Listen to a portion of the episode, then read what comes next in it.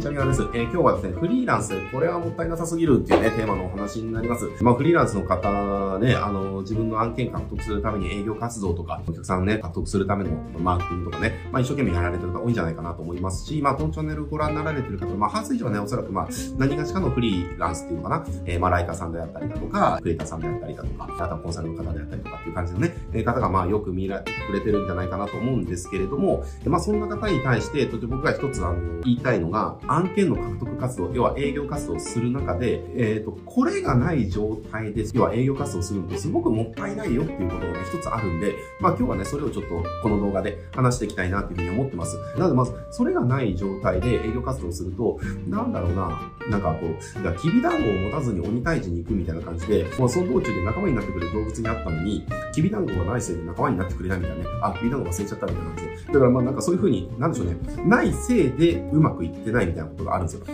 ー、だから営業活動自体があまりうまくいってないわけではなくて、営業活動をうまくいかすためのその要素を揃えてからやってないからうまくいってないという可能性が非常に高いんですよね。なのでね、今日は何が足りてないのかっていうところ、まあ、これを知って、えっ、ー、と、もらって、で、それをね、あの、組み込んでもらえれば、今の営業活動に要は今日話すことを組み込んでもらうだけでね、営業の獲得率っていうのかな、例えば商談が取れる確率だとか、じゃあ営業メール出した時に返信が来る確率だとか、まあそうしたのを、あとはまあ、そもそも、え商談した時の商談の制約率ですよね、えー、っていうのが、今日話すことを用意するだけ上がってきますんでね。で、今日はあのフリーランスの方はぜひ最後まで聞いていただいて、あ、自分これなかったなっていうんであれば、ぜひ急いで用意してもらえたらいいんじゃないかなというふうに思ってます。えで、じゃあ本題入っていきますけれども、じゃあ何が足りてないのかっていうと、ほとんどフリーランスの方ね、何が足りてないのかっていうと、自分のサイトがない方が多すぎるんですよ。うちもね、やっぱこういったビジネスしてるので、しょっちゅうフリーランスの方から営業メール来るんですよね。ランペ作ってます。ランペ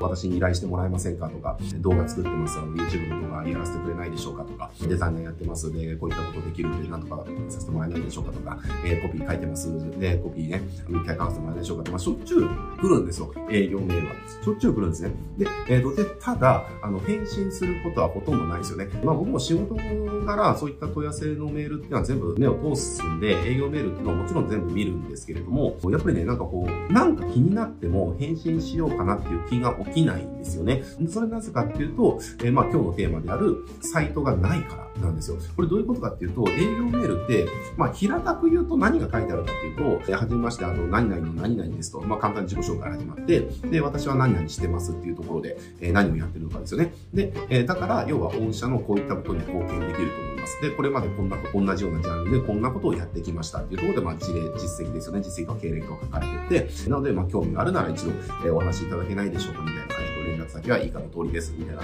大体営業メールってこれですよ、書いてあるのは。で、もちろんね、なんかね、実績とか、あの、あ、この会社もこれやってるんだっていうような感じで、あ、すごいなって思う方もたくさんいらっしゃるんですよ。たくさんいらっしゃるんだけれども、でもね、連絡する気が起きないのはなぜかっていうと、本当にこの人大丈夫なのかなっていうのが、そのメールだけじゃわかんないんですよね。だって、完全に売り込まれてるわけですよ、メールで。売り込みしかされてないわけですよね。私何々やってます。で、こんな経歴があります。だから仕事させてくださいしか言ってないじゃないですか。簡潔に言うと。で、でも仕事ってそれだけで発注できるもんじゃなくて、特にフリーランスであれば、やっぱりこれ社会的に、これ,、ね、これすごく失礼に聞こえちゃうかもしれないけれども、うちもこれまで散々たくさんのフリーランスと仕事してきたのでわかるんだけれども、納期の前日にバックれるとかっていう方もいらっしゃるんですよね、実際に。とか、例えばじゃあこれ来月のいつまで仕上げてくださいっていうので発注して、で、えー、3日ぐらい前になっても連絡が一切来ない。じゃあこれ大丈夫かみたいなことで3日前ぐらいに連絡取って、音信不通みたいなね。えー、で、結局、その翌日に連絡とも来ないから、もうこれしょうがない自分たちでやるしかないみたいな感じで、もう2日ぐらい徹夜で急いで仕上げるみたいなね、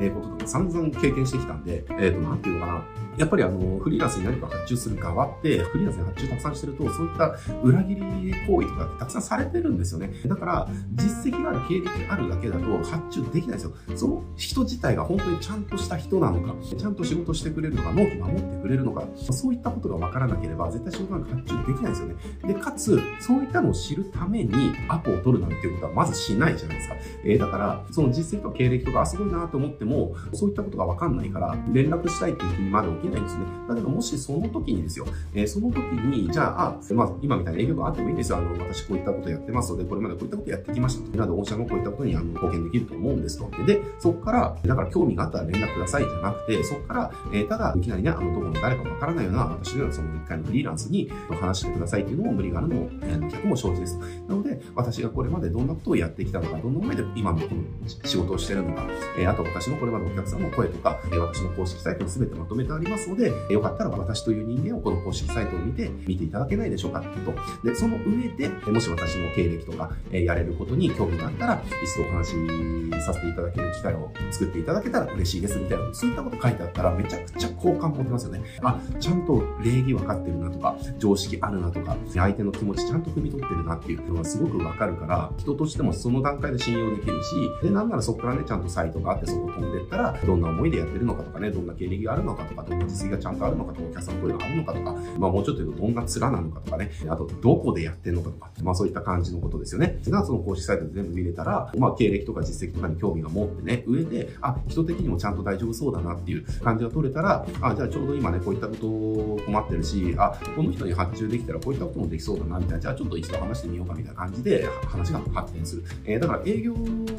メールとかたくさん買ってるフリーランスの方多いと思うんだけれども、先進があるかないかの差っていうのはそこで結構大きく変わっちゃってるんですよ。だし、あともうちょっと言うと、すごくね、残念なのが、えっ、ー、とね、今うちに営業メールをしょっちゅう送ってくる方いるんですよね。まあちょっと名前忘れますけども、あの、なんかね、週1ぐらいのペースであの、まあ毎回同じ文面なんだけども送ってくる方がいて、ただね、これ私が作りましたって貼ってくれてる実績のリンクは、あの、結構その業界で有名なところなんですよ。だから、あの、有名なところのやつやってるから、実力あるんだなって分かってるんだも、メールのですね、これ、名前が違うんですよね。こんにちは何々ですって言ってる名乗ってる名前と、えっ、ー、と、メールアドレスのところになんかあの、名前出るケースってあるじゃないですか。あそこの名前が違うんですよ。だからもうそれだけで仕事の信用度として大丈夫なのかなってっていう、要は疑惑が生まれちゃうんですよね。だからそのすごい実績とかがこう見せられても、うーんっていう風になっちゃって、まあ二の足踏んじゃうみたいなね、え、ことが起きたりします。でね、まあそういう風にまあサイトがないっていうだけで、えっ、ー、とまあ損してるし、あとはもしね、あの、もうちょっと言うとサイトがある方もいるんだけれども、そのサイトが、えー、なかなかにね、整備されてない方が多すぎるんですよね。えー、例えばワードプレスの作りかけでワードプレスのなんかその設定の残骸がもう表示されちゃってるとか、えー、いやいや、これだって、サイトってあなたのそのネット上での顔になるんだから、ちゃんとやっとこうよ。だってこれ、もうちょっと言うと、じゃあ例えば飛び込み営業で寝癖すごい目やについてるみたいなね、あのなんか、朝飲んだ牛乳のなんか白いのが口の周りついちゃってる状態で飛び込み営業行ってるようなもんだよみたいな。それで相手にしてもらえると思ってるのみたいな感じで、せめて整えようよっていうね、配送の書いてなくてもいいから、整えないっていうような感じでも終わらしちゃってる人がいたりとか、あとはブログの更新が3年前に止まってるとかね、いや、活動してんのかなみたいな。思っちゃうし、あとは写真とかがなんか自撮りの写真を簡単に載せるやつとかね、あとは顔写真がなくてペンネームとかってのは論外ですよね。もうわかんないですから怖いですからね。だとか、だからサイトがあったとしてもちゃんと作り込んでないし、買い手である私たちが知りたいことに答えてない。私たちの安心を、え、確保するための、要はなんだろうな、逆を考えたらすぐわかると思うんですよ。フリーランスが始めまして仕事くださいって言った時に、興味持ってもらったとしても、こいつ大丈夫かなって思われる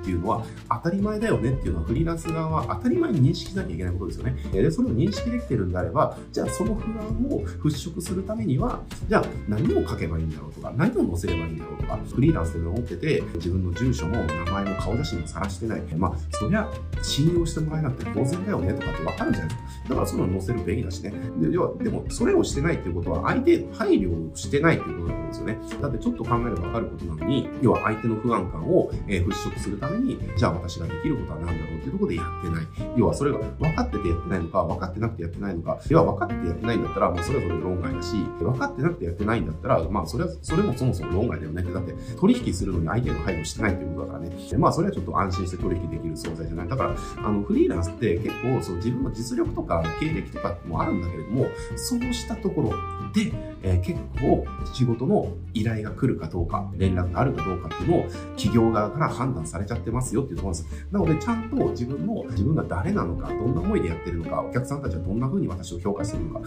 で、何ができるのか、そうしたことをちゃんとまとめた公式サイト。これをフリーランスが用意することによって、全然営業メールやった時の返信率も変わってくるし、何かね、アポを取って、要は自分となんかこういろいろやり取りしてね、見た方とかが、えー、もうあの人ちょっと気になるなっていうところで、後でネットで検索した時に公式サイトが出てきて、そこでちゃんとね、見てくる。て、あ、こういった感じでやってたんだねって、じゃあ安心できそうだっていうところで、受注が決まったりだとかっていうのが、要は公式サイトがあるだけで自分がわからないところで、そういうふうに自分の仕事を呼び込んでくれる、社会的な信用を作ってくれるわけですね。なのでフリーランスの方は、あの、営業頑張る、うん、もちろん大事だし、実績つくのも大事だし、スキル上げるももちろん大事だけども、仕事取りたいんであれば、フリーランスは特に社会的信用を獲得するっていうところも絶対に必須になってくるので、そこもね、やるための自分の公式サイト、これ用意するだけで全然あの、営業率、営業のその契約率とか、商談率とか、えー、制約率全然変わってきますのでね、あの、こうしたいとぜひ作って活動しててみてください。